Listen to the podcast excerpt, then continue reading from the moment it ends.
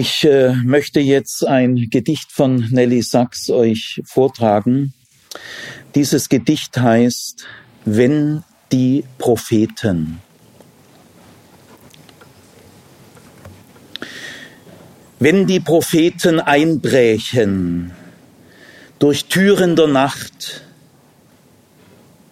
mit ihren Worten Wunden reißend in die Felder der Gewohnheit, ein weit entlegenes hereinholend für den Tagelöhner, der längst nicht mehr wartet am Abend. Wenn die Propheten einbrächen durch Türen der Nacht und ein Ohr wie eine Heimat suchten, Ohr der Menschheit, du Nesselverwachsenes, würdest du hören, wenn die Stimme der Propheten auf dem Flötengebein der ermordeten Kinder blasen würde, die vom Märtyrerschrei verbrannten Lüfte ausatmete, wenn sie eine Brücke aus verendeten Greisenseufzern baute. Ohr der Menschheit, du mit dem kleinen Lauschen beschäftigtes, würdest du hören wenn die Propheten mit den Sturmschwingen der Ewigkeit hineinführen, wenn sie aufbrechen deinen Gehörgang mit den Worten, wer von euch will Krieg führen gegen ein Geheimnis? Wer will den Sterntod erfinden? Wenn die Propheten aufständen in der Nacht der Menschheit, wie Liebende, die das Herz des Geliebten suchen, Nacht der Menschheit, würdest du ein Herz zu vergeben haben?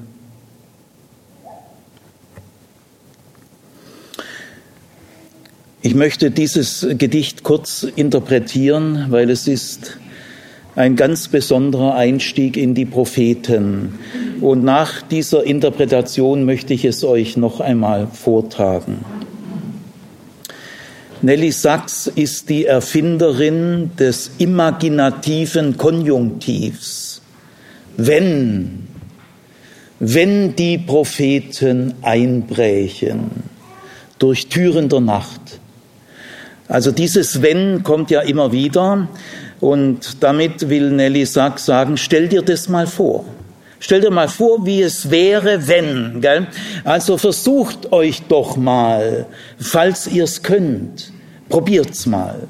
Äh, versucht euch doch mal vorzustellen, wie es wäre, äh, wenn die Propheten bei dir heute Nacht einbrechen. Für Nelly Sachs sind nämlich die Propheten Einbrecher. Gell? Weil freiwillig holt sie ja keiner. Und die müssen nachts einbrechen. Tags ist für sie zu gefährlich, da verbarrikadieren die Menschen ihren Gehörgang. Gell, das Ohr ist nesselverwachsen. Gell, können wir überhaupt hören? Äh, können wir unseren Gehörgang öffnen? Wir, die wir mit dem kleinen Lauschen doch ständig beschäftigt, wir sind doch ständig beschäftigt. Wir haben immer beschäftigt, äh, keine Zeit, wir haben, wir sind abgelenkt, wir haben andere Interessen, gell? wir sind beschäftigt, wir sind beschäftigt. Also, die Propheten müssen einbrechen, gell? weil es öffnet ihnen keiner eine Tür. Also, stell dir mal, versuch dir mal vorzustellen, wenn die Propheten bei dir einbrechen, heute Nacht, durch Türen der Nacht und mit ihren Worten, das sind ihre Reißzähne. Die Löwen reißen Wunden und die Leoparden und die Krokodile, aber die Propheten auch. Die reißen auch Wunden. Das sind wirklich Wunden. Das sind keine Streichler. Wenn die Propheten einbrechen durch Türen der Nacht, mit ihren Worten Wunden reißend, welche Wunden? In die Felder der Gewohnheit. Da reißen sie bei euch Wunden, damit müsst ihr rechnen. Was sind so eure Gewohnheiten? Hat mal jemand gesagt, den Menschen ändern heißt seine Gewohnheiten ändern. Wohl wahr, wohl wahr. Also macht euch drauf gefasst, zieht euch warm an. Denn wenn die Propheten bei euch heute Nacht einbrechen, dann reißen sie mit ihren Worten Wunden in die Felder deiner Gewohnheit. Und dann geht es weiter, etwas weit Entlegenes hereinholend. Ja, da ist Gott gemeint. Gell? Ja, Gott, gell? Ja, der ist schon weit entlegen. Wo ist er denn? Gell? Es ist, er ist entlegen, er ist weit entlegen. Wer hat ihn schon auf dem Schirm? Gell? Aber ich sage euch, die Propheten, damit müsst ihr rechnen, die holen etwas weit Entlegenes herein. Die holen es herein. Und jetzt ist, sie, jetzt ist sie mitten in deiner Wohnung. Und äh, ist auch interessant, für wen die Propheten Wunden reißen mit ihren Worten, nämlich für den Tagelöhner. So wie ja auch das Vaterunser ein Tagelöhnergebet ist. Denn es heißt im Vaterunser, das Brot für morgen gib uns heute. Es kann eigentlich nur ein Tagelöhner sagen. Das gab es ja damals sehr viele. Und Jesus hat viele seiner Worte aus der Perspektive der Tagelöhner gesagt. Jesus sagte zum Beispiel mal, heute und morgen und übermorgen muss ich wandern. Das kann nur ein Tagelöhner sagen, denn ein Tagelöhner kann höchstens an morgen und übermorgen denken. Der kann nicht sagen, in einem Vierteljahr fliege ich nach Mallorca. Also die Zeiteinteilung eines Tagelöhners ist erstmal heute. Jeder Tag hat seine eigene Plage. Äh, an morgen äh, muss er schon denken, weil wenn er heute Arbeit hat, dann hat er morgen Brot und übermorgen und dann ist aber Schluss. Ja, der Tagelöhner steht für den Menschen, der ums Überleben kämpft. Äh, für den kommen die Propheten. Aber dieser Tagelöhner, der wartet schon lange nicht mehr am Abend. Der wartet nicht mehr. Viele warten nicht mehr auf Gott, sie warten nicht auf die Propheten, sie warten nicht auf Gott, auf so was weit Entlegenes. Ja, auf was warten sie denn überhaupt? Ja, und dann, wenn die Propheten einbrechen und ein Ohr wie eine Heimat suchten. Die Propheten suchen das Ohr, so wie andere die Heimat suchen. Und dann blasen sie auf dem Flötengebein. Die Flöte ist das Musik und Instrument der einfachen Menschen. Selbst Tagelöhner, die spielen nicht Geige, aber sie, es kann sein, dass sie Flöte spielen diese einfachen Hirtenflöten. Und auf diesem Flötengebein äh, blasen sie. Die Flöte ist aber aus den Knochen der ermordeten Kinder gemacht. Und der, die Luft ist verbrannt durch den Märtyrerschrei.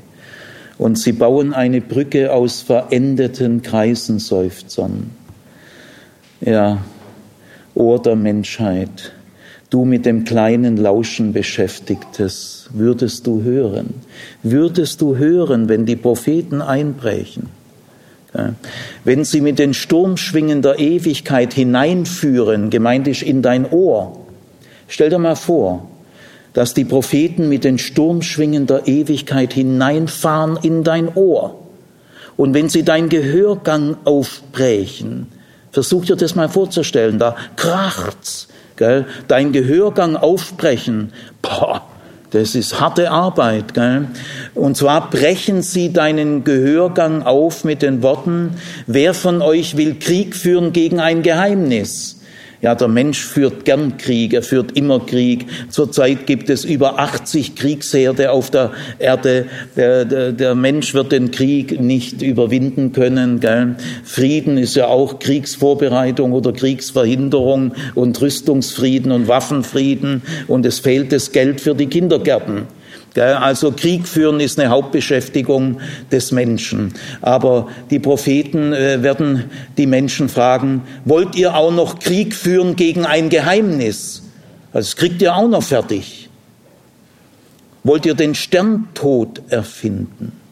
Was wollt ihr denn noch alles erfinden? Wenn die Propheten aufständen in der Nacht der Menschheit, wie Liebende, denn obwohl die Propheten verdammt frech sind, äh, werde es gleich in dem Text merken, dass er die Frauen der Oberschicht als Baschan-Kühe bezeichnet, ist er wirklich frech. Aber ihr müsst trotzdem wissen, dass die Propheten Liebende sind, die das Herz des Geliebten suchen. Aber hättest du ein Herz, das du den Propheten geben könntest? Also, ich möchte dieses Gedicht von Nelly Sachs noch einmal vortragen. Wenn die Propheten einbrechen, durch Türen der Nacht, mit ihren Worten Wunden reißend in die Felder der Gewohnheit und ein weit entlegenes hereinholend für den Tagelöhner, der längst nicht mehr wartet am Abend. Wenn die Propheten einbrechen, durch Türen der Nacht und ein Ohr wie eine Heimat suchten, Ohr der Menschheit, du Nesselverwachsenes, würdest du hören, wenn die Stimme der Propheten auf dem Flötengebein der ermordeten Kinder blasen würde, die vom Märtyrerschrei verbrannten Lüfte ausatmete, wenn sie eine Brücke aus verendeten Kreisenseufzern baute, Ohr der Menschheit, du mit dem kleinen Lauschen beschäftigtes, würdest du hören. Wenn die Propheten mit den Sturmschwingen der Ewigkeit hineinführen, wenn sie deinen Gehörgang aufbrechen mit den Worten, wer von euch will Krieg führen gegen ein Geheimnis? Wer will den Sterntod erfinden? Wenn die Propheten aufständen in der Nacht der Menschheit, wie Liebende, die das Herz des Geliebten suchen, Nacht der Menschheit, würdest du ein Herz zu vergeben haben?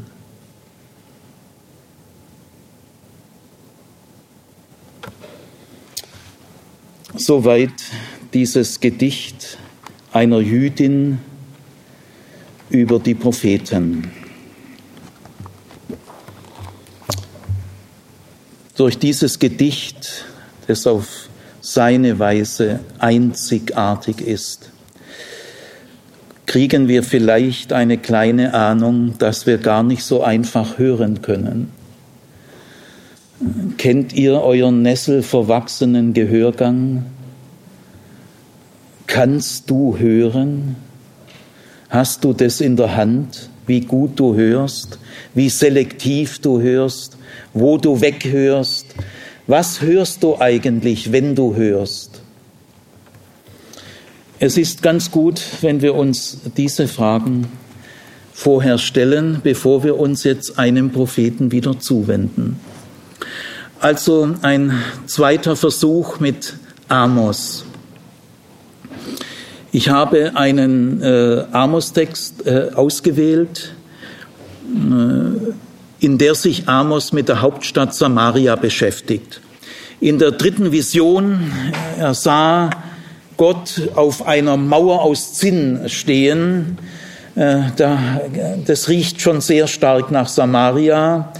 Und am Ende dieser Vision heißt es auch, ich will einen Aufstand machen gegen das Königshaus Jerobiam und der sitzt natürlich in Samaria.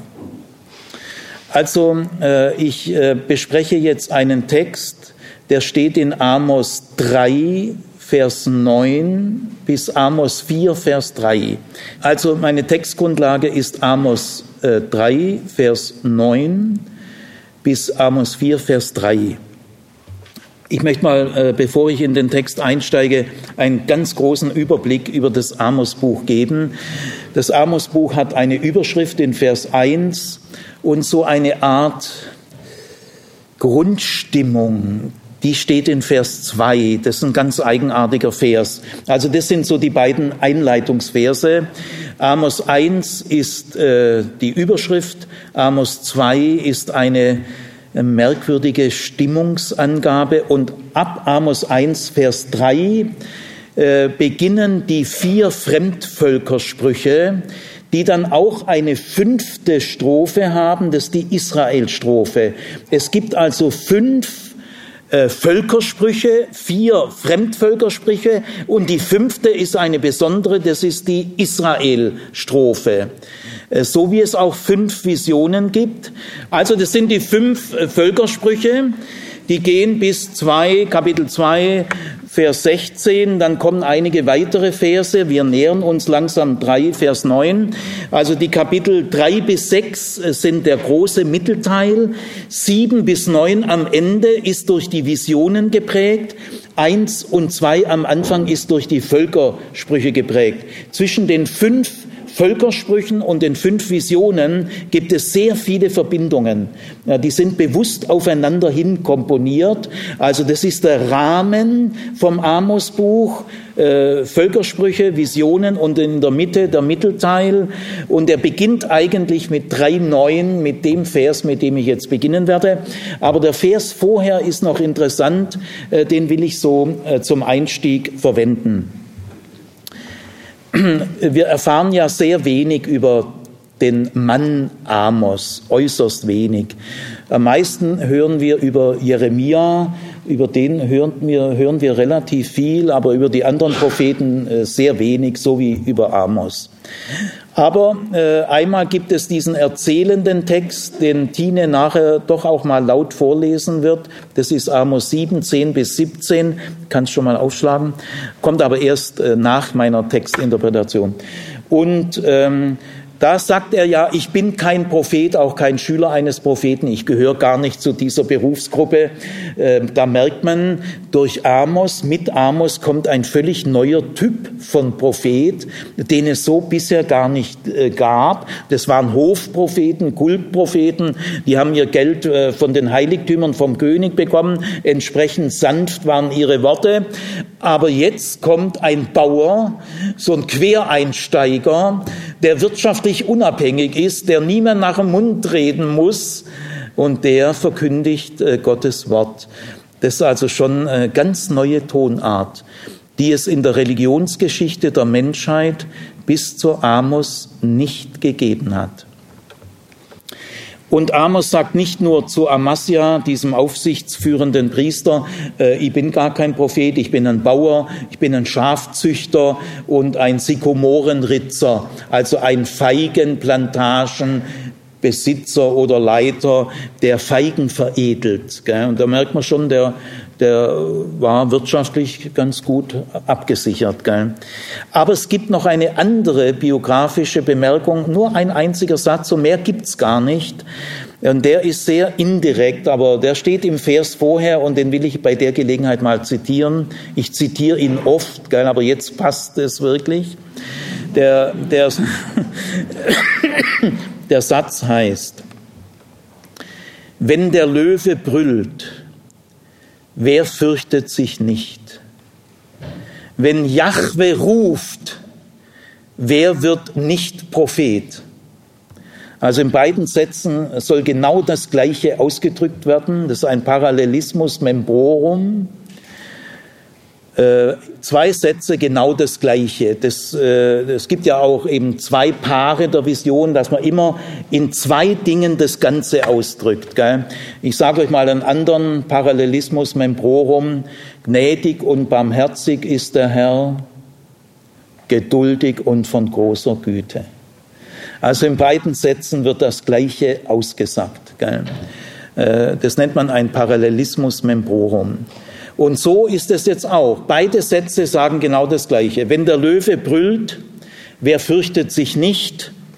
Wenn Jahwe ruft, wer wird nicht Prophet?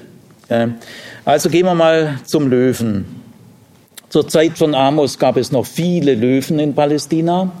Die waren eine ernste Gefahr sie hielten sich vorzugsweise im Jordangraben auf, der ja Dschungelgebiet ist. Äh, Palästina hat drei klimatische Zonen. An der Mittelmeerküste Mittelmeerklima. Dann steigt über die Schöffelar, über das Hügelland, steigt es hoch auf bis 800 Meter hoch. Judäisch-samarisches Bergland. Da ist Landklima. Und dann stürzt es runter in den Jordangraben, die tiefste Stelle der Erde. Also da, wo Jesus getauft wurde, wo Johannes der Täufer taufte am Jordan, das ist die tiefste Stelle der Erde. Und nach der Bibel hat sich an der tiefsten Stelle der Erde zweimal der Himmel geöffnet. Einmal, um Elia mit dem feurigen Wagen zu empfangen. Das war nämlich genau an der Stelle, wo Jesus getauft wurde. An der Stelle wurde Jesus getauft. Und bei der Taufe Jesu heißt es, es öffnete sich der Himmel und eine Stimme sprach, du bist mein lieber Sohn. Also schon, die Örtlichkeiten sind da schon sehr, very special. Also auf jeden Fall in diesem Jordangraben, da waren viele Löwen. Und wenn dann so die Hirten oder die Bauern auf dem Feld waren, dann äh, kamen die aus dem Jordangraben eben raus, gell, je nachdem, wie sie Hunger hatten oder wie sie gerade drauf waren. Also ich stelle mir mal vor, ein normaler Bauer äh, bestellt da sein Feld und jetzt hört er einen Löwen brüllen. Da ist dem Bauer klar, dass das so ziemlich das letzte Geräusch war, das er in seinem Leben gehört hat. Ja. Und so, so wie jetzt jemand gelacht hat, so fährt die Angst in die Knochen. Denn wenn der Löwe auf dem Feld brüllt, dann hat er Witterung aufgenommen, er sieht den Bauer und dann lebt er nicht mehr lang. Also da entscheidest du dich nicht mit deinem freien Willen, dass du dich jetzt fürchtest. Nein, die Furcht haut, es knallt dir die Furcht rein. So schnell kannst du gar nicht denken. Du hast in der Sekunde Panik. Und so ist es, wenn Gott ruft. Da ist nichts mit der Freiheit des Willens und deiner tollen Entscheidung. Also der wollte ja, der, hat nicht vor, Prophet zu werden. Ich habe nicht vorgehabt, äh, äh, irgendwie christlich zu werden. Ich habe auch nicht vorgehabt, Gott zu begegnen. Gell? Ich habe ihn nicht gesucht, aber er hat mich gefunden. Also das ist schon interessant, gell, wie dieser Prophet redet. Gell. Er sagt auch nicht, ich habe fünf Visionen gehabt. Gell. Ich bin ja ein Visionär. Ich bin ein Man of God. Gell. Nee, sagt, sagt er nicht. Gell. Er sagt, äh, mein Herr Jahwe ließ mich da mal was schauen. Und so auch ist seine Berufung. Der Löwe hat gebrüllt. Mehr muss man nicht sagen.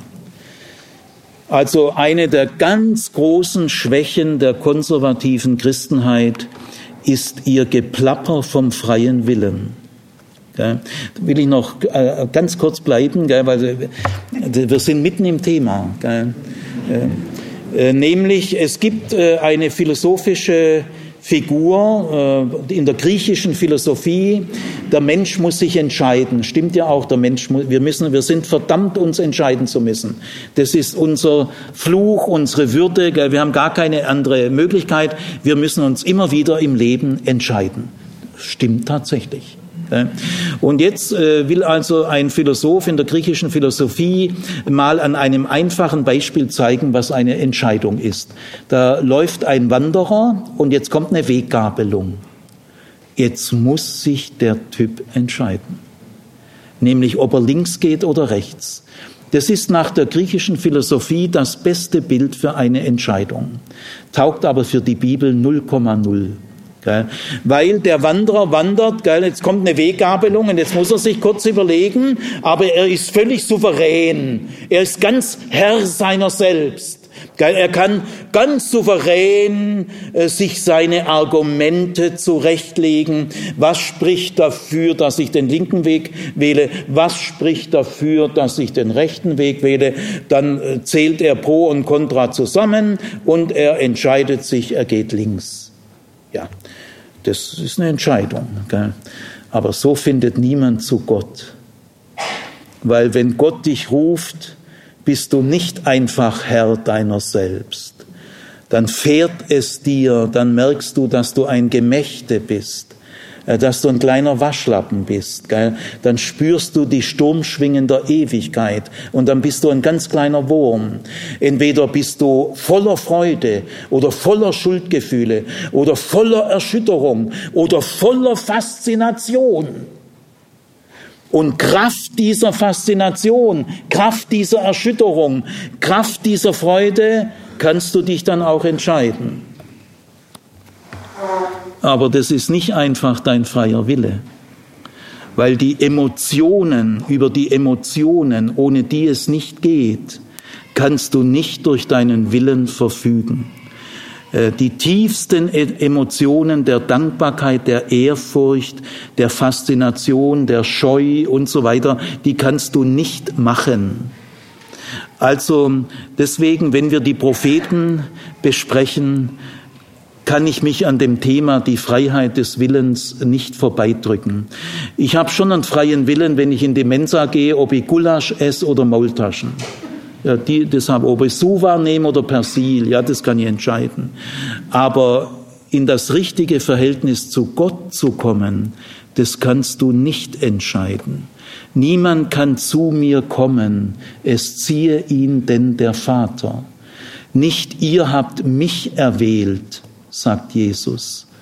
Niemand von euch hat Jesus erwählt oder wird Jesus erwählen, sondern ich habe euch erwählt. Er tritt euch dann mal in den Weg und dann äh, beschlagnahmt er dich. Also da soll man, muss man vorsichtig sein mit dem freien Willen. Das ist der Stolz der Gläubigen, dass sie so eine prächtige Entscheidung hingelegt haben. Und würde sich der andere, dieser Gottlose, auch so entscheiden wie ich, ja, na, der da auch in den Himmel kommen. Aber der entscheidet sich ja nicht so wie ich, ja, dann kommt er halt in die Hölle. Wo ist denn das Problem? Das ist diese eiskalte Frömmigkeit. Die ist eiskalt. Gut, also wenn der Löwe brüllt. Jetzt äh, beginnen wir mit dem großen Mittelteil, äh, die Worte des Amos. Gell? Der Löwe hat gebrüllt, und Amos äh, spricht jetzt Worte. Ich beginne jetzt mal mit dem ersten prophetischen Wort des Amos. Das steht in Amos 3, 9 bis 11. Das sind drei Verse und die sind sehr typisch für ein prophetisches Wort. Ich möchte euch mal an einem Beispiel ein typisches Prophetenwort darbieten, wie es Hunderte gibt in den Propheten. Die sind auch alle sehr ähnlich aufgebaut. Gell? Also zunächst mal muss man sagen, dieses Prophetenwort, das ich euch gleich vorlese, also Amos 3, 9 bis 11, äh, ist völlig für sich selbstständig. Es grenzt sich sehr klar zum Vorangehenden äh, ab. Da sagt ja Amos so, der Löwe brüllt was über seine Biografie, ist ein ganz anderer Zusammenhang. Und auch die Worte, die danach kommen, sind deutlich getrennt durch ganz bestimmte prophetische Erzählsignale. Äh, wenn man die kennt, weiß man genau, ach so, jetzt beginnt ein neues Prophetenwort. Äh, die haben so Signale, wo sie den Leser da führen. Also das erste Prophetenwort 9 bis 11 ist in sich abgeschlossen und selbstständig. Und es hat den typischen Aufbau, ich sage ihn euch vorneweg, ihr werdet es ja dann hören, die ersten zwei Verse, also die Verse 9 bis 10, sind die Anklage. Das sind die Anklageworte. Äh, um was geht es bei der Anklage? Äh, in der Anklage begründet der Prophet die Schuld, wegen der das Gericht kommt. Und der dritte Vers, der Vers 11, ist dann das Gerichtswort. Und diese Reihenfolge gibt es ganz oft. Erst kommt die Anklage, man kann auch sagen die Begründung. Also der Prophet äußert nicht einfach ein Gerichtswort. Äh, das Gerichtswort wird direkt von Gott her zitiert, denn so spricht Jahwe. Also das Gerichtswort wird ganz eng an Gott gekoppelt. Es ist nicht sein Wort. Gell? Aber die Anklage, die stammt von Amos. Gell? Äh, da sagt er nicht, Gott spricht. Nein, das sagt Amos. Das ist seine Gesellschaftsanalyse. Aufgrund der Visionen hat es Amos so durcheinander gerüttelt. Gell? Sein Gehörgang wurde aufgebrochen durch die Sturmschwingen der Ewigkeit und alles Nesselverwachsene wurde von den Worten, die Wunden reißend, rausgerissen. Also äh, so ein Erlebnis waren für ihn die Visionen, ungesucht und ungeplant, Überfall von Gott. Also, und das setzt ihn aber jetzt instand, äh, mit ganz anderen Augen äh, seine Gesellschaft anzugucken. Nach diesen Visionen war der richtig aufgerüttelt. Und jetzt entdeckt er, er hat ja in den Visionen gehört, Ende, das Ende von Israel, aber gemeint ist die Oberschicht. Da liegt mir jetzt unheimlich viel dran heute.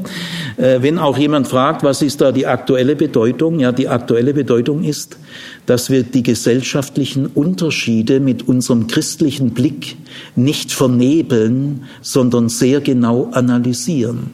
Und es führt zu einem ganz anderen Lebensstil, zu einer ganz anderen Spiritualität. Ja. Also die Anklage stammt von Amos. Die Anklage ist in der Regel ausführlicher wie das Gerichtswort. Also es kommt immer zuerst das Anklagewort, die Begründung und dann folgt das Gerichtswort.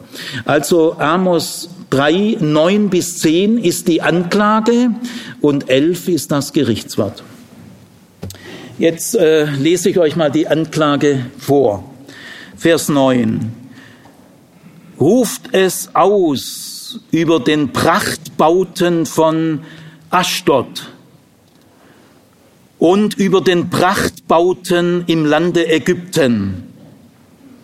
Versammelt euch auf dem Berg Samaria und seht die große Verwirrung in seiner Mitte und die große Unterdrückung. Äh, so beginnt es die erste Hälfte der Anklage. Ich lasse es mal dabei. Ich will es mal nochmal vorlesen. Ruft es aus über den Prachtbauten in Aschdod und über den Prachtbauten im Lande Ägypten. Doppelpunkt. Versammelt euch auf dem Berg Samaria und seht die große Verwirrung in seiner Mitte und die große Unterdrückung. Also das ist sehr kühn, sehr satirisch, sehr provokant, was Amos hier macht. Das ist eine fiktionale Szene. Amos tritt nämlich hier auf wie einer, der eine Gesandtschaft, also eine offizielle diplomatische Abgeordnetengruppe nach Aschdod schicken kann und nach Ägypten also eine Gesandtschaft. Gell? Und er gibt dieser Gesandtschaft einen Auftrag. Man nennt es in der Fachwissenschaft eine Heroldsinstruktion, denn es gab ja früher keine elektrischen Medien und so weiter. Es gab nur wirklich Botschafterboten und diese offiziellen Boten, die nicht nur also im Privatbereich tätig waren, nannte man oft Herolde. Gell?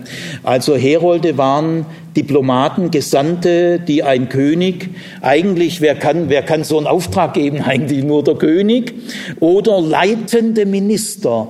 Äh, die können eine Gesandtschaft zusammenstellen und denen sagen, ihr geht jetzt mal nach Aschdod und ihr geht nach Ägypten und ihr sagt dort, wem, ja, es wird alles genau festgelegt, ihr sagt den und den folgende Botschaft. Gell? Das ist also die Beauftragung einer Gesandtschaft. Gell? Also Amos, äh, der hat ja immer so gute Plätze, wo viele Leute ihn hören. Gell? Der redet so am liebsten am Eingangstor des Königspalastes. Gell? Da ist ziemlich Publikumsverkehr und zwar wichtige Leute gehen da ein und aus. Gell? Da könnte er das sagen oder aber auch an der Eingangsbereich im Staatsheiligtum Bethel. Gell? Also an solchen markanten äh, Orten, die die Propheten bewusst ausgesucht haben, um die maximale Wirkung ihrer mündlichen Worte äh, zu erreichen. Also da tritt er auf, also ganz schön frech, gell? Äh, unter den Augen vom Jerobiam der Zweite, gell? dem wird es ja bald gemeldet, gell? Äh, Also äh, geht mal nach Aschdod und geht nach Ägypten. Und jetzt ist interessant, also ruft es aus, das meint eben so eine öffentliche Botschaft, ruft es aus über den Prachtbauten in Aschdod. Aschdod war damals eine der fünf Philisterstädte. Gaza ist sehr bekannt, ist eine Philisterstadt. Gaza ist eine der ältesten Städte der Welt war damals eine Philisterstadt. Die Philister wohnten da so am Gazastreifen, in dem Gebiet wohnten die Philister, also an der Mittelmeerküste, nördlich von Ägypten, danach kommt Ägypten, aber südlich sozusagen von Israel, in dieser Biegung, da waren die Philister. Und die hatten fünf Städte, Gaza, Ashdod, Ashkelon, die anderen fallen mir jetzt gar nicht ein, Mamschid ist eine und dann noch eine vierte. Ähm, also äh, Aschdod ist eine besonders schöne Philisterstadt, Hafenstadt, gell, ist so ungefähr 35 Kilometer von Gaza entfernt, äh, die Biegung nach, nach Norden. Und dann äh, nochmal so ungefähr 30 Kilometer, da kommt Aschkelon. Heute gehört Aschdod und Aschkelon zu Israel, sind wichtige Militärhäfen. Äh, Aschkelon ist heute der größte Militärhafen in Israel für Militär, militärische Schiffe. Also und äh, Ashdod ist ganz an der Grenze zum heutigen Gazastreifen. Also ruft es aus über den Prachtbauten, also damit, ihr Lieben, eindeutig Oberschicht, äh, Schickeria, äh, Elite. Also Amos stellt eine Gesandtschaft fiktional, die hat es ja nicht gegeben, gell, aber er tut so. Also ihr, ihr macht jetzt mal eine Gesandtschaft in die Philisterstädte. Gell. Äh, Amos kommt ja aus dem Süden, aus Tekoa, da ist es nach Aschdod nimmer weit. Und wenn er wirklich ein Plantagenbesitzer war, das ist möglich, aber sonst war er eben ein vielleicht Geschäftsführer, ein leitender Angestellter, aber vielleicht war er auch der Besitzer, dann bist du als Plantagenbesitzer auch unterwegs. Äh, wahrscheinlich war Amos ein paar Mal in in Aschdod. Gell? Das sind vielleicht äh, 50 Kilometer oder 40, gell? so ungefähr. Also, und äh, Aschdod war damals berühmt für wunderschöne Bauten, so Prachtpromenaden. Und dann ruft es auch aus über den Prachtbauten im Lande Ägypten. Gell, ist schon gleich daneben. Und was äh, soll die Gesandtschaft diesen Eliten, also Philister sind ja auch nicht gerade die Freunde von Israel, gell? also er schickt da eine Gesandtschaft zu den Heiden, äh, zu den Gottlosen, äh, zu den Nichtjuden. Ja, und was sollen die da? Ja, also die kriegen einen doppelten Auftrag. Versammelt euch auf dem Berg Samaria. Mit dem Berg Samaria ist immer die Stadt Samaria gemeint, gell, die ja oben auf dem Berg thront. Also, die sollen sich versammeln. Ne? Also so Elite-Leute, äh, führende Leute aus diesen. Und jetzt, sie sollen jetzt da mal in Samaria mal was angucken. Sie sollen besichtigen, begutachten, die große Verwirrung in dieser Stadt und die große Unterdrückung. Also ich sage es mal mit modernen Worten, äh, Amos sagt, wir brauchen eine unabhängige Gutachterkommission, äh, eine internationale Gutachterkommission, unbeteiligt, aber kompetent, Gell? Das sind ja auch Prachtbautenbesitzer, ist auch Elite. Die Elite soll mal die Elite in Samaria. Da, da begutachtet Elite, Elite. Die kennen sich ja aus. Gell? Also man muss schon die richtigen Fachleute holen. Also wir holen mal eine Elite-Kommission aus Aschdod und eine Elite-Kommission aus Ägypten. Und die sollen jetzt Augenzeuge werden. Eine Gutachter, unabhängige Gutachterkommission, Augenzeuge. Die sollen jetzt mal die große Verwirrung in Samaria sehen und die große Unterdrückung. Sehr kühn, sehr ironisch, sehr satirisch, ist schon fast modernes Theater. Er schickt zu den Heiden, damit die Heiden ein Rechtsgutachten machen. Äh, damit wird ja auch gesagt, die können das auch. Äh, nicht nur die Mitglieder im auserwählten Volk. Äh, die Elite in Aschdod kennt sich aus, die, die wird da schon ein, ein kompetentes Gutachten. Selbst die werden erschrecken. Das ist ja hier indirekt gemeint. Wenn die in Samaria ankommen, werden die sagen, ja, Sapperlot, was ist denn das hier für ein Saustall? Den gibt's ja nicht mal in Ashdod und nicht in Ägypten. Damit rechnet Amos. Die sollen mal kommen. Da sind die traumatisiert, wenn die das sehen, die Zustände. Und was sollen sie also sehen? Das, das bewertet Amos gleich. Er gibt das Urteil gleich mit. Das ist schon ein frecher Sack. Also, äh, die sollen mal sehen, die große Verwirrung und die große äh, Unterdrückung. Jetzt muss ich euch das Wort Verwirrung äh, erklären. Das ist natürlich jetzt ein Schlüsselwort. Dieses Wort hat einen ganz klaren Ursprung im Militärbereich. Und zwar ist es ein sehr spezielles Wort, das ganz sicher hier nicht zufällig steht, weil es ist so special ausgewählt, nämlich wenn es Krieg gibt zwischen Israel und den feindlichen Nachbarleuten, Philister, Ammoniter und so weiter, dann fährt manchmal der Gottesschrecken in die Feinde, weil es heißt in einigen Kriegserzählungen, dass Israel gewann obwohl die Feinde zehnmal äh, mehr Leute hatten, besser bewaffnet waren, äh, überlegen waren, weil der Gottesschrecken äh, in die Feinde fuhr. Und wenn man genau liest, was ist damit gemeint, ja, ähm, aus irgendwelchen Gründen äh, haben die Panik gekriegt. Also haben, äh, irgendwas hat Panik ausgelöst, da haben die sich zum Teil gegenseitig totgeschlagen. Äh, das ist also eine Verwirrung, die sind so völlige Orientierungslosigkeit, schaden sich selber und erledigen sich selber und Israel ist der Sieger. Gell? Also die völlige Orientierungslosigkeit, Panik ist gemeint, in der man sich selber zerstört. Gell? Äh, fast so wie ein kleiner Bürgerkrieg auf, auf dem Feld. Gell? Bringt sich da selber um in Panik. Sie, sie verlieren die Orientierung, wer ist Freund, wer ist Feind. Das ist gemeint äh, mit diesem Wort äh, Gottesschrecken. Und Schrecken, Verwirrung ist das gleiche Wort hier im Hebräischen. Also es ist eine große Verwirrung das Interessante an diesem Anti-Samaria-Komplex, so nennt man den, gell, diese, es gibt zwei Anti-Samaria-Komplexe, das ist einmal Amos 3, 9 bis 4, 3 und dann nochmal Amos 6, 1 bis 11. Da merkt man, gell, also da liegt schon ein schwerer Putzen in der Hauptstadt. Gell? Also die Anklage, diese Verse 9 bis 11, 9 bis 10 ist die Anklage, 11 ist das Gerichtsurteil. Und dann kommt der Vers 12, das ist ein eigener Vers, dann kommt Vers 13 bis 15, das ist wieder ein Prophetenwort. Und dann kommt 4, 1 bis 3.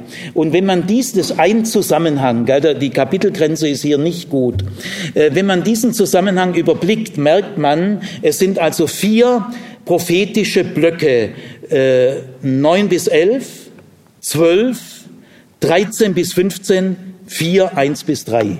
Und bei diesen vier Blöcken ist der erste Block der grundlegende. Die anderen drei sind exemplarische Beispiele. Da geht man mal in bestimmte Details. Aber dieses erste ist die Grundlage. Da geht es um die grundlegende Fehlhaltung. In, in dem ersten Block werden keine konkreten Vergehen genannt, nichts aufgezählt, Detailfutzler. Nein, es geht um die grundsätzliche. Was ist, was ist der grundlegende Fehler? Wo sitzt der Putzen? Und dann passieren halt tausend schlechte Sachen. Gell? Aber hier geht es jetzt mal um die Ursache, der Grundfehler. Der Grundfehler ist eine Verwirrung. Äh, Leute, die sehr viel Macht sehr viel Geld und sehr viel Luxus haben, können schwer verwirrt sein. Die haben einfach, die wissen nicht mehr, wo es lang geht. Äh, die haben keine wirkliche Orientierung. Sie schaden sich auch selber. Sie zerstören ganz viel. Also es ist eine grundlegende Desorientierung. Äh, das, das kann ich fast nicht mit angucken die, die leben ein Leben ohne echte Orientierung. Also der Grundfehler ist, die sind im Gehirn ein bisschen verwirrt. Die interessieren sich für viele Dinge gar nicht. Das ist denen scheißegal. Äh, ihre Interessen, von denen sie geprägt sind, führt sie in eine ganz bestimmte Richtung. Viele sehen die gar nicht. Das nehmen die überhaupt nicht wahr. Sie sind verwirrt. Die haben keine klare Wahrnehmung. Sie sind durch ihre Interessen, äh, ihren Lebenshorizont äh, in Verwirrung geraten. Und diese Verwirrung wirkt sich so aus, dass sie den Rest des Volkes unterdrücken. Sie scheffeln Luxus, äh, sie haben gewisse Machtbefugnisse. Samaria, müsst ihr wissen, ist vor allem administratives Zentrum. Das ist ganz wichtig. Äh, das geht nicht um privaten Reichtum. Da kann man nicht einfach sagen, die Reichen. Nein, nein, das sind staatlich autorisierte Ernteeinzieher.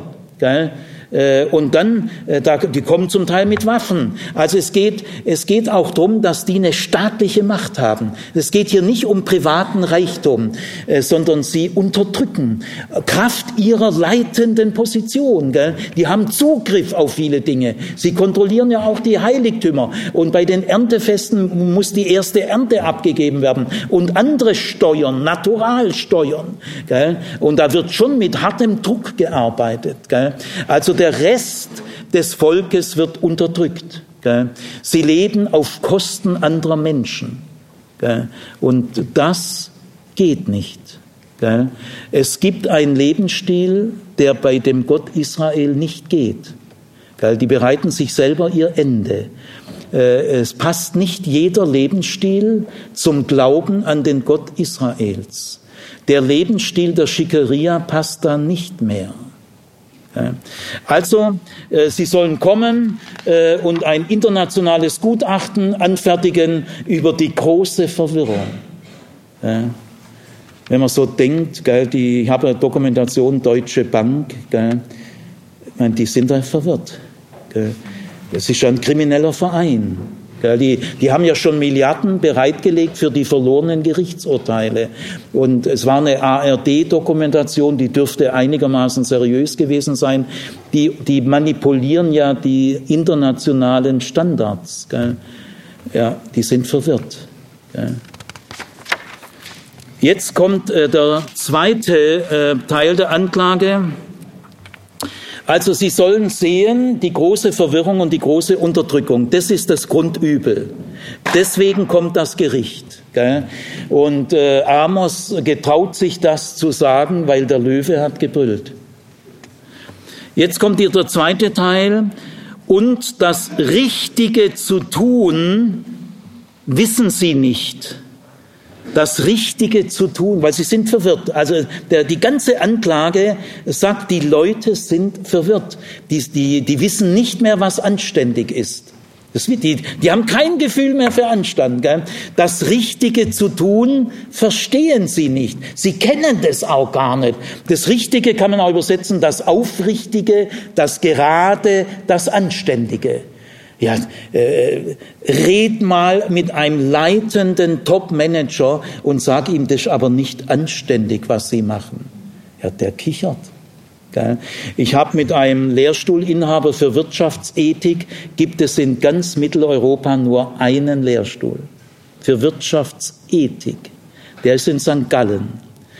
Und dieser Professor, ich habe mit ihm äh, zusammengesessen, gesprochen, der hat mir gesagt, war schon vor ein paar Jahren, wo das äh, Fukushima noch nicht so lange her war, Atomunglück in Japan, der hat gesagt, Herr Zimmer, in Amerika in der Managerausbildung gibt es keine Minute Ethik. Die lachen sie aus wie ein Depp.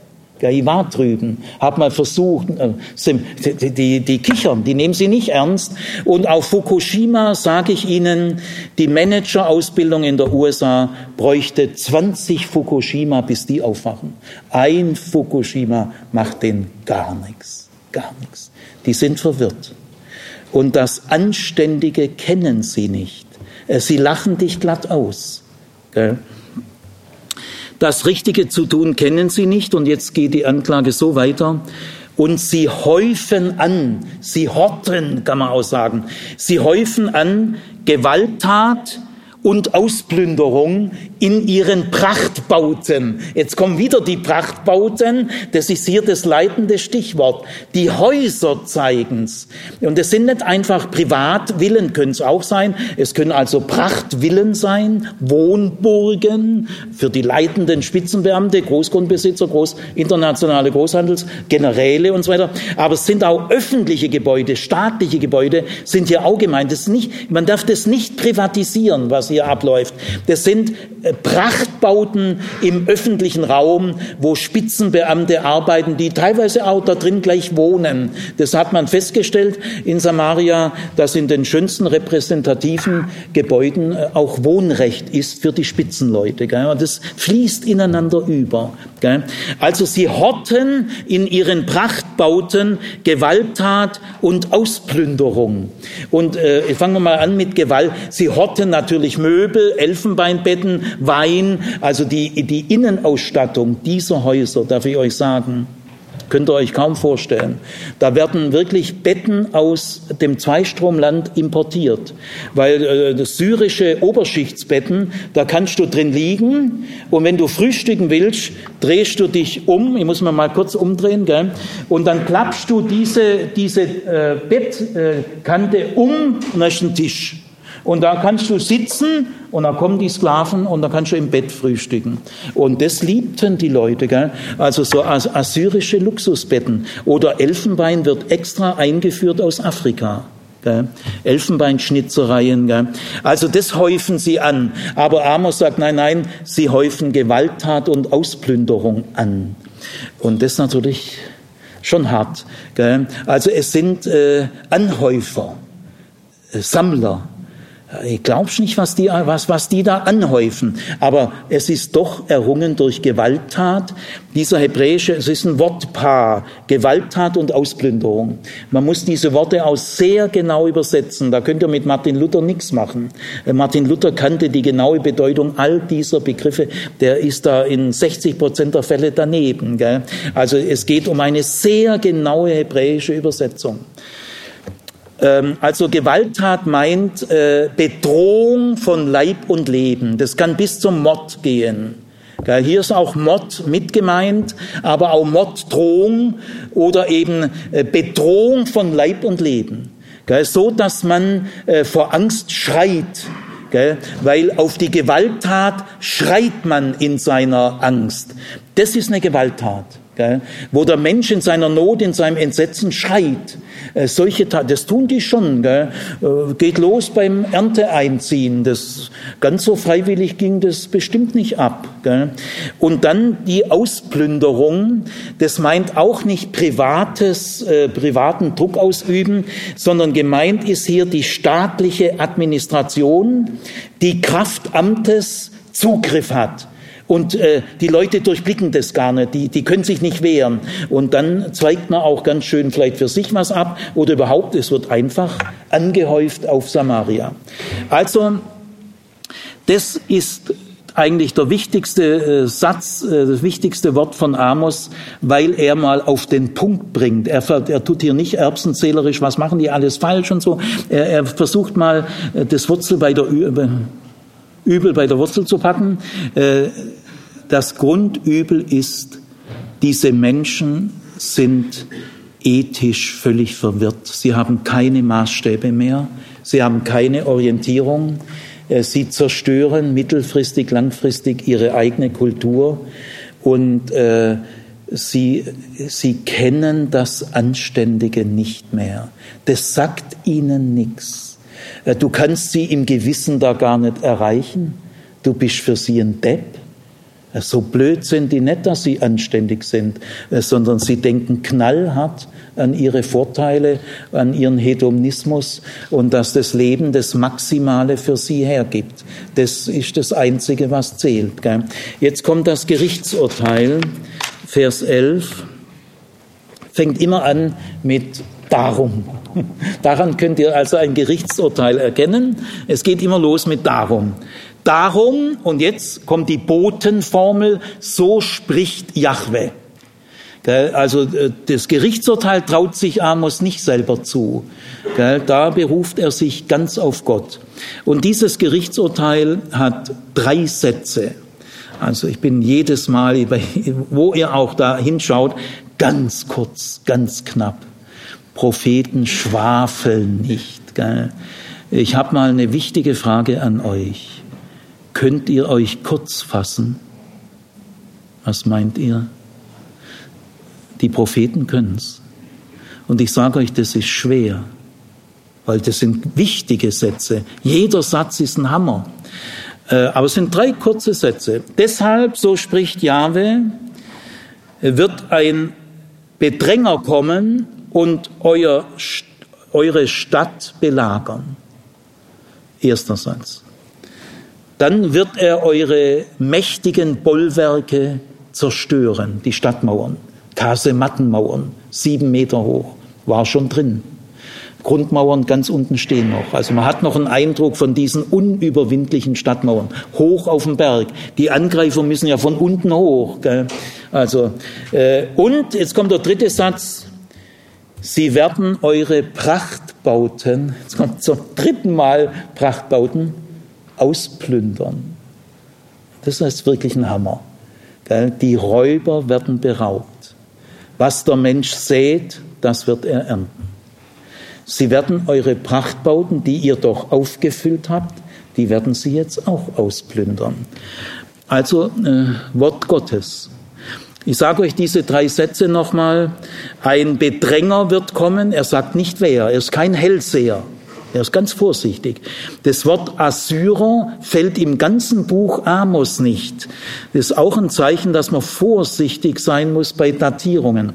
Auch gehe hin nach Aschdod, gehe hin nach äh, Ägypten. Ein später, in einer späteren Handschrift steht es, gehe hin zu den Prachtbauten Assyriens. Ja, das ist eine spätere Fälschung, gell? weil Amos weiß noch gar nichts von Assyrien. Auch in den Fremdvölkersprüchen geht es los mit den Philistern, den Moabitern, den Edomitern und den, vierte weiß ich jetzt gerade, Am Ammoniter und fünftens Israel. Assyrien kommt gar nicht vor bei den Fremdvölkern. Und das ist schon ein schwerer Hinweis, dass es vor der Assyrien, in der Zeit von äh, Amos 760 ist Assyrien noch noch nicht, ist noch keine Weltmacht, ist noch ganz im Kommen. Sie wird dann 740, 730, 720 wird Assyrien die führende Weltmacht und die erste Hauptstadt, die sie erobern, da gibt es Belege in den assyrischen Chroniken, ist Samaria. Da gibt es assyrische Quellen. Und deswegen kann man das auch datieren, 722, 21. Aber im Amos-Buch kommt das Wort Assyrien noch gar nicht vor. Und äh, bei den Fremdvölkern spielt Assyrien keine Rolle. Und bei der Gesandtschaft geh nach Aschdod und geh nach Ägypten. Später baut einer ein Assyrien. Deswegen Vorsicht mit Spätdatierung.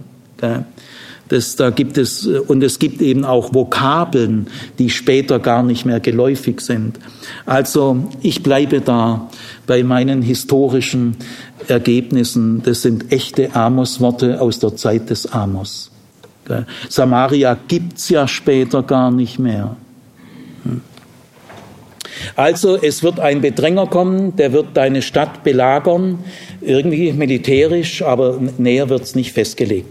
Aber das war, jetzt kommen die exemplarischen Beispiele. Äh, der, der erste Block war die Grundlage und jetzt kommen Konkretionen. Lies mal nur den Vers 12. Von? Äh, Amos 3, Vers 12. Das ist ein eigener äh, Wort, ein eigenes prophetisches Unheilswort. So spricht der Herr. Da, Entschuldige, da merkt man gleich, neu, so spricht der Herr, da fängt was Neues an. Das ist immer ein prophetisches Erzählsignal, jetzt beginnt ein neues Wort. Gell? Wie ein Hirt aus dem Rachen des Löwen zwei Schenkel oder ein Ohrläppchen rettet, so werden die Israeliten gerettet. Gut, also das äh, hat Luther gut hingekriegt. Ähm, ich, ich sag's mal nochmal, so wie ein Hirte aus dem Rachen des Löwen vielleicht ein Wadenbein, heißt es genau, Luther sagt Schenkel, das heißt ein Wadenbein. Also so wie ein Hirte aus dem Rachen des Löwen vielleicht ein Wadenbein retten kann oder ein Ohrläppchen, so werden die Söhne Israels, gemeint ist die Elite in Samaria, nicht, nicht das Volk, das Volk heißt Jakob, äh, so werden die Söhne Israels gerettet. Und jetzt merkt man bei diesem eigenen Wort, äh, diesem Wort für sich, äh, wie äh, diese ersten drei Verse in Samaria aufgeschnappt worden sind, wie, wie die Leute darauf reagiert haben. Das kann man aus diesem Wort äh, erkennen, indirekt. Man muss dieses Wort gegen den Strich bügeln. Nämlich, wenn jetzt Amos diese Anklage erhebt, also ihr verwirrten Leute, die ihr gar nicht mehr die ihr kein Gefühl mehr für Anstand habt äh, und äh, Gewalttat und Ausplünderung, äh, betreibt Kraft eure, eurer staatlichen Zugriffsmöglichkeiten. Gell? Äh, ihr werdet äh, von einem feindlichen Macht erobert werden und er wird euch ausplündern. Gell? Also getötet haben sie ihn nicht, weil die Leute haben Angst vor so prophetischen Gestalten, äh, die tötet man nicht. Gell? Da hat man Angst davor. Gell? Aber die werden folgendermaßen reagiert haben, das kann man mit ziemlicher Sicherheit sagen, weil die Theologie in Bethel ist bekannt, Gott ist in ihrer Mitte. Übrigens auch aus der Vision 3, ich bringe Zinn in ihre Mitte, ist genau das gleiche Wort. Schaut mal in Aschdod und Ägypter, äh, die Verwirrung in ihrer Mitte. Das, das, das Wort stammt aus dieser dritten Vision. Mitte meint hier das Zentrum, vom Zentrum, der innere zentrale Bereich der Stadt, die Mitte. Gut, äh, und da war eigentlich die israelitische Staatsreligion. Wir sind das auserwählte Volk und Gott ist in unserer Mitte und Gott äh, rettet. Jahwe ist unser Retter. Also äh, wir sind das auserwählte Volk. Gott hat mit uns einen Bund geschlossen. Wir sind unbesiegbar und Gott ist in unserer Mitte und Gott ist unser Retter. Ja. Äh, so werden sie geantwortet haben. Gell? Civil Religion, so, das ist so die religiöse äh, Färbung mancher Staaten. Gell? Erleben wir ja äh, in der Moderne auch noch, gell? dass so Staaten auch ihre religiöse Ideologie haben. Also da werden so die Vertreter der Elite gesagt haben, nix da, nix da, du Stinkstiefel, du machst uns nicht äh, verrückt, äh, wir sind das auserwählte Volk, Gott ist in unserer Mitte und in Bethel opfern wir regelmäßig und Gott ist unsere Rettung. Und daraufhin, das muss man jetzt äh, das muss man imaginativ erschließen, gell? weil das passt auch zur offiziellen Staatsreligion. Die fühlen sich gerettet und Gott ist ihr Schutz. Äh, Gott ist unser Schutz und wir werden feinlustig bleiben, heißt es ja im Psalm 46. Der wurde auch viel in Bethel gesungen. Gell? Bethel ist unüberwindbar und wenn die ganze Welt zusammenfällt, gell, die Gottesstadt wird feinlustig bleiben. Ja, und da sagt jetzt Amos, ja, ihr werdet gerettet. Äh, so wie ein Hirte äh, ein Schaf rettet, nämlich vielleicht noch ein Wadenbein und ein Ohrläppchen. Äh, so werdet ihr tatsächlich gerettet. Das ist ein satirischer Spruch. Also da merkt ihr, also die Propheten beherrschten das Stilmittel der Ironie. Äh, weil bei den Hirten war es so, die galten ja oft als äh, Diebe, gell, weil äh, wenn ein Hirte so draußen die Schafe hat, da weiß ja nie, hat es wirklich ein Löwe gerissen oder hat er selber sich ein schönes Abendessen gemacht. Gell? Also deswegen haben äh, Schafherdenbesitzer gesagt zu den Hirten, also wenn ein Schaf gerissen wird, dann müsst ihr irgendwie Belege bringen. Und deswegen kämpften Hirten drum, dass sie vielleicht noch ein Ohrläppchen oder ein Wadenbein, vielleicht sieht man ja bei dem Wadenbein wirklich noch Löwenzähne Zähne, dass die da reingebissen haben. Und dann wird der äh, Besitzer sagen, gut, also äh, sonst muss nämlich der Hirte dieses Schaf ersetzen. wenn er den Verdacht nicht ausräumen kann, damaliges Hirtenrecht. Deswegen so ganz mutige Hirten, die, die reißen da noch in einem Löwenrachen was rum, weil sie wollen ihren Besitzer belegen, äh, dass das wirklich ein wildes Tier war. So werden sie gerettet. Also ein beißendes Wort auf die vermutliche Reaktion der samaritanischen Schickeria. Jetzt lesen wir 13 bis 15. Hört es und zeuget wieder das Haus Jakob, spricht Gott der Herr, der Gott der Herrscher. An dem Tage, wo ich an Israel seine Freveltaten heimsuche, da suche ich sie heim an den Altären von Bethel. Da werden die Hörner des Altars abgehauen und fallen zu Boden. Und ich zerschlage das Winterhaus mitsamt dem Sommerhaus. Aus ist's dann mit den Elfenbeinhäusern. Die Ebenholzhäuser verschwinden spricht der Herr. Gut. Das ist der dritte Redeteil. Da kommt erstaunlicherweise das Wort Jakob vor, aber nicht einfach Jakob, sondern Haus Jakob. Äh, schwer, schwer zu sagen, ob äh, jetzt hier Jakob auch die Unterschicht ist, die, die das Ganze bezeugt, dass man sozusagen gegenüber der Unterschicht äh, bezeugt, so wird es laufen, oder ob der Begriff Haus Jakob jetzt doch sehr nahe an Israel dran ist, sehr schwer zu sagen. Bei den anderen sechs Jakobstellen ist die Sache aber klar, aber hier heißt es Haus Jakob. Also ich will, will, diese Frage offen lassen, sie ist sehr schwer zu entscheiden. Aber das Gerichtswort an sich ist wieder völlig klar. Äh, es, wird, es ist der Altar wieder, denkt an die Vision 5. Man, man spürt in all diesen Worten äh, die Nachwirkung der Visionen. Der Altar, der hat an allen vier Ecken Hörner gehabt. Übrigens, die, die waren Asylhörner. Wer also unter Mordverdacht geflohen ist und an so ein Horn gefasst hat, bekam Asyl äh, Tempelasyl. Diese Hörner werden zerstört, der Altar schützt also niemand mehr. Und dann geht's wieder auf die Häuser. Äh, weil die Oberschicht, diese Prachtbauten waren mehrstöckige Häuser, gibt's in der Unterschicht gar nicht. Aus Stein natürlich, die Unterschichtshäuser waren alle aus Lehm, haben auch keinen Boden, sondern nur gestampfter Lehm. Aber die haben schöne Steinfliesen, mehrstöckig und beheizt, im Winter beheizt, weil es kann sehr kalt werden, 800 Meter hoch. Aber in der Winterzeit haben sie auch einen zweiten Wohnsitz, Winterhäuser im Jordan Tal, weil da ist äh, subtropisches Klima. Gell? Äh, also doppelter Wohnsitz. Man merkt, äh, wie stark äh, bei Amos die Häuser im Blickfeld sind. Häuser als Ausdruck von sehr viel. Gell? Wer in der Unterschicht hat äh, zwei Wohnsitze? Also in all diesen Beispielen will ich immer wieder darauf hinweisen, auch wenn es das Volk Israel heißt, kann nicht das Volk gemeint sein, denn Prachtbauten hat man nicht im Volk. Äh, Anhäufen von Gewalttat und Plünderung können ja nicht die Geplünderten sein, sondern die Plünderer. Man muss zwischen Plünderern und Geplünderten unterscheiden. Und jetzt hier wieder das Heiligtum, das sind eher die aufsichtsführenden Priester jetzt angesprochen, und äh, äh, Sommerresidenz und Winterresidenz. Also jedes Beispiel, das kommt, zeigt, dass das Gericht nicht einfach über alle Menschen kommt, sondern sehr gezielt auf die, die einen Lebensstil haben, der mit dem Gott Israels nicht zu machen ist.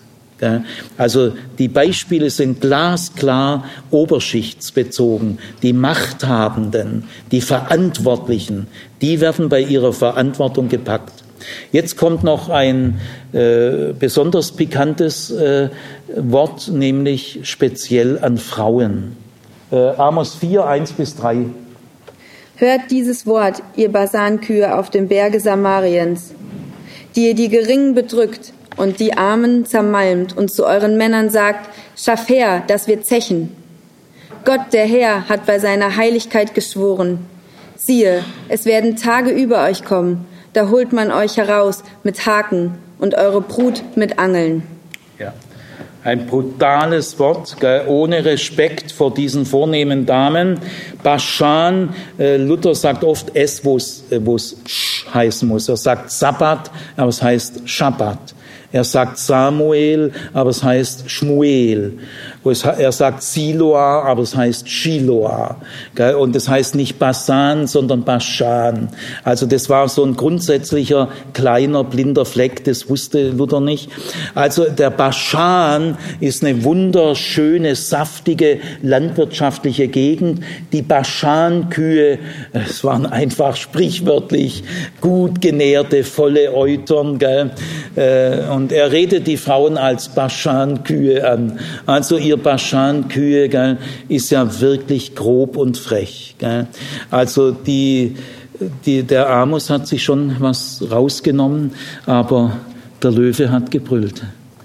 Also ihr Baschan-Kühe, die ihr die Armen unterdrückt und den Geringen missachtet. Also da kann doch das Gericht nicht über die Armen kommen oder über die Geringen und die dann zechen mit bestem Wein. Also mit dieser Strophe wird schon ausgedrückt, äh, Frauen der Oberschicht sind nicht ausgenommen aus dem Gericht. Äh, Frauen haben ihre eigene Verantwortung und ihren eigenen Anteil am Gericht der Schickeria. Also das war die Anti-Samaria, der Anti-Samaria-Komplex, ein kleines Beispiel für die prophetischen Worte des Amos. Äh, Gerichtsworte, aber immer begründet äh, mit den Verfehlungen, die er jetzt mit seinem geschärften Blick, äh, der Mann ist aufgewacht. Jetzt will ich äh, zum Schluss noch ein paar äh, Worte ganz grundsätzlicher Art sagen. Also ich habe hab mir überlegt, ob ich noch ein paar andere Amos-Texte bisschen zu Gehör bringe. Äh, ich will es aber euch sagen und denen, die äh, im, im Internet zuschauen, äh, wichtig, wenn ihr die Visionen noch weiter äh, klären wollt, lest die Einschübe zwischen Vision 3 und 4 und zwischen 4 und 5. Das ist Amos 7, 10 bis 17 und vor allem Amos 8, 4 bis 6. Und ihr werdet in diesen Einschüben finden, dass diese Kritik an der Oberschicht, die ja in Vision 3 und 4 gezielt ausgedrückt wird, während die Unterschicht, bereut es Gott und er sagt, es wird nicht geschehen. Das ist schon eine sehr markante Unterscheidung. Dass diese Visionen drei und vier in diesen Texten äh, bestätigt werden und bestärkt werden, das sind sehr wichtige Texte.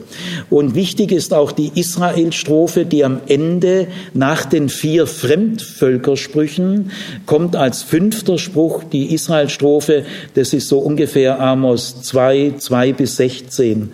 Äh, und da wird man auch noch mal genau sehen können, was Amos an Israel kritisiert. Amos gehört zu den Figuren, äh, die das Wort Gerechtigkeit entwickelt haben. Äh, vor Amos äh, gibt es noch keine tief ausgebaute Gerechtigkeitsvorstellung. Amos arbeitet aber ganz stark mit den Begriffen Recht und Gerechtigkeit.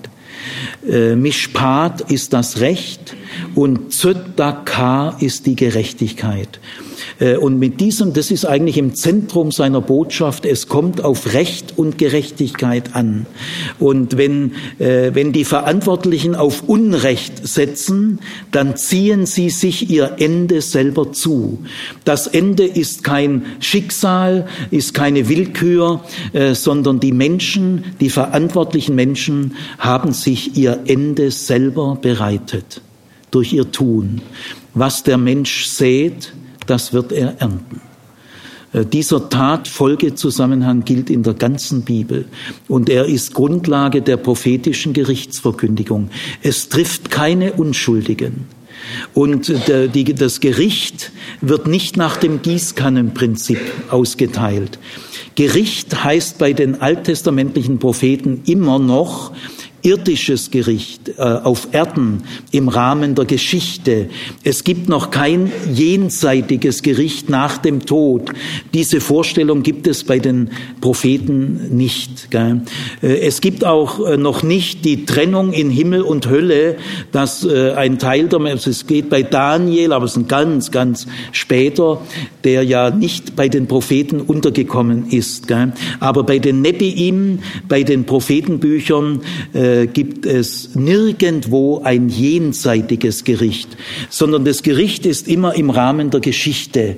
Es wird durch irdische, äh, militärische Faktoren äh, durchgeführt und nach dem Gericht geht es auch wieder weiter. Zum Beispiel, aber das Gericht muss man erstmal durchleben. Da kommt man nicht drum rum.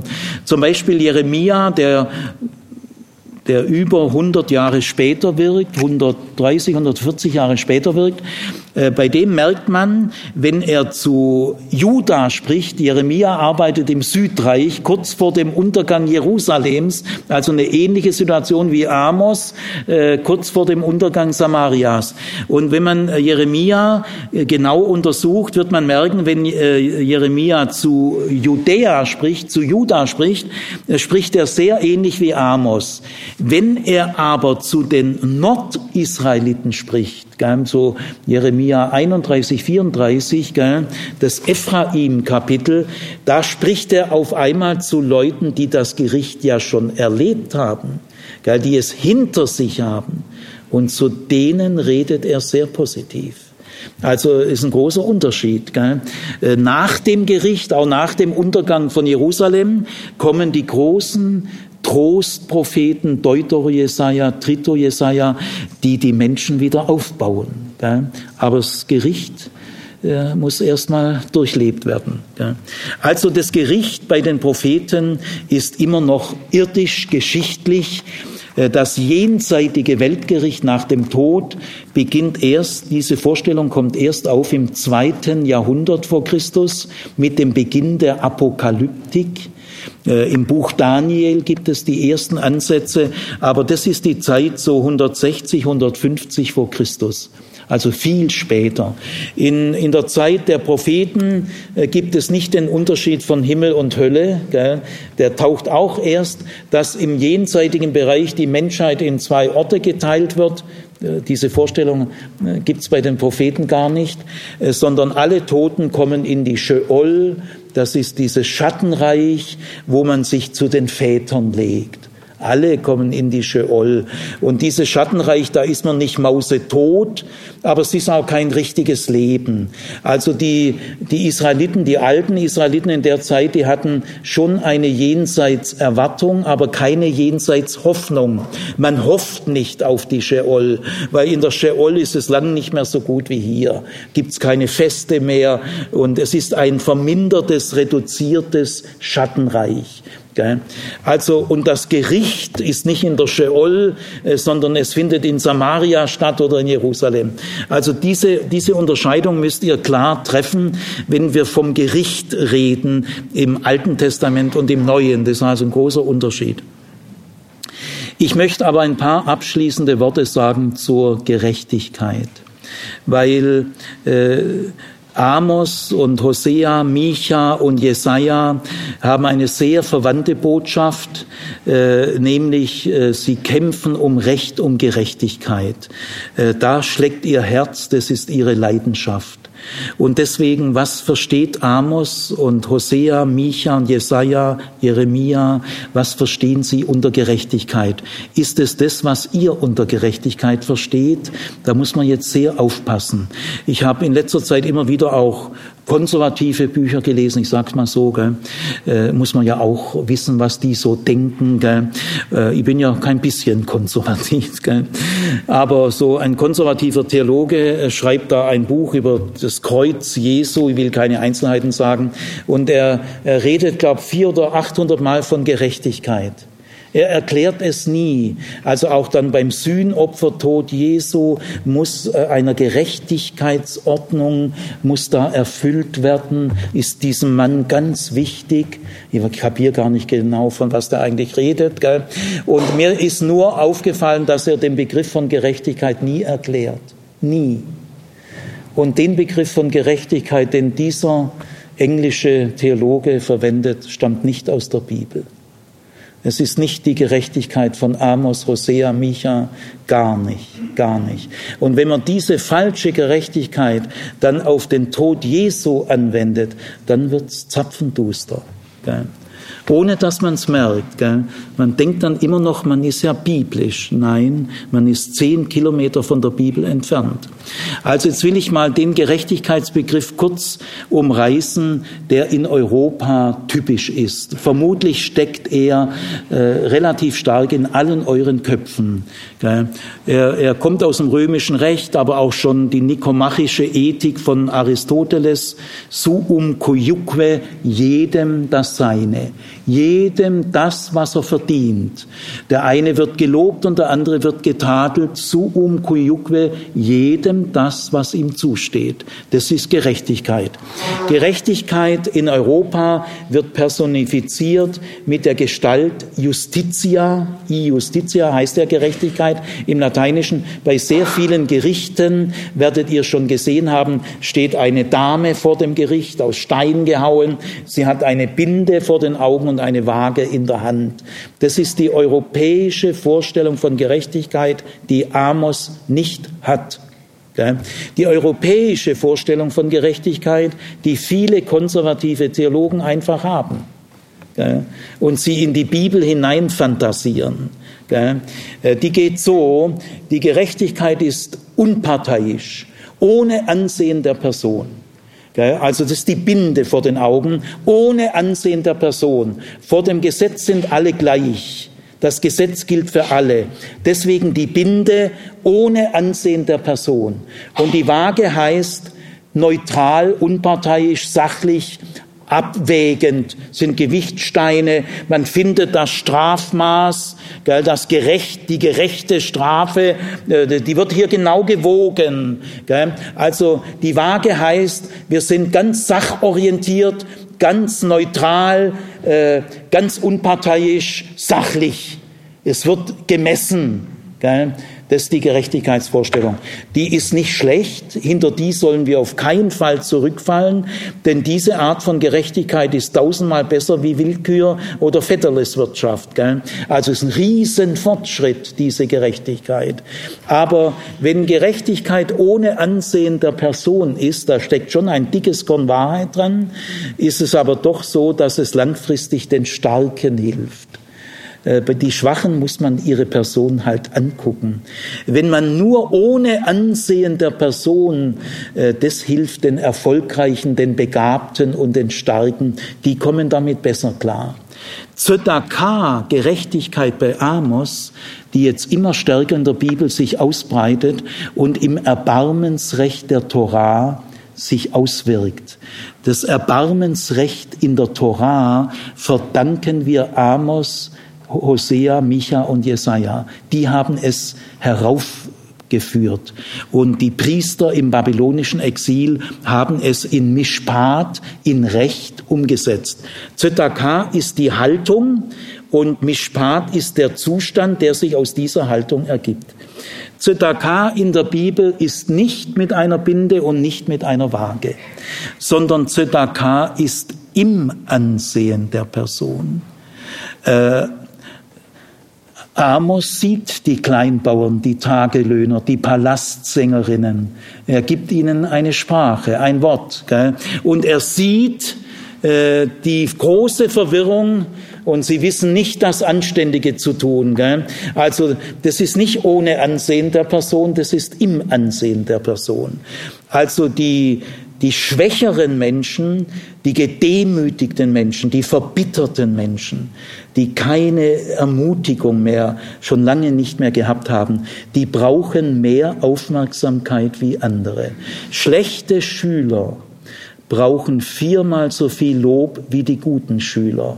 Es ist eine große Tragik, dass Lehrer alle dazu neigen, die guten Schüler zu loben. Ja, äh, schon auch wichtig, schon, aber die, die, die schwachen Schüler, die nicht so gut riechen, die schlecht erzogen sind, wo man merkt, die können sich nicht gut äh, konzentrieren, äh, die brauchen Komplimente, die müssen aber stimmen, also nicht, äh, wo sie selber nicht glauben, aber mal beobachten, was kann ich, äh, äh, und dann die Leute loben, das ist Zödaka. Ähm, Justitia ist eine austeilende Gerechtigkeit, die teilt so aus und teilt so aus. Äh, äh, also die schlechten Menschen kriegen eben Gefängnisstrafe, die kriegen ihre gerechte Strafe. Und wir wissen aus vielen Statistiken, die Rückfallquote in unseren bundesrepublikanischen Gefängnissen liegt bei 60 Prozent. Viele kriegen erst eine richtige Ausbildung im Gefängnis, weil sie da auch Profi-Kriminelle äh, erleben.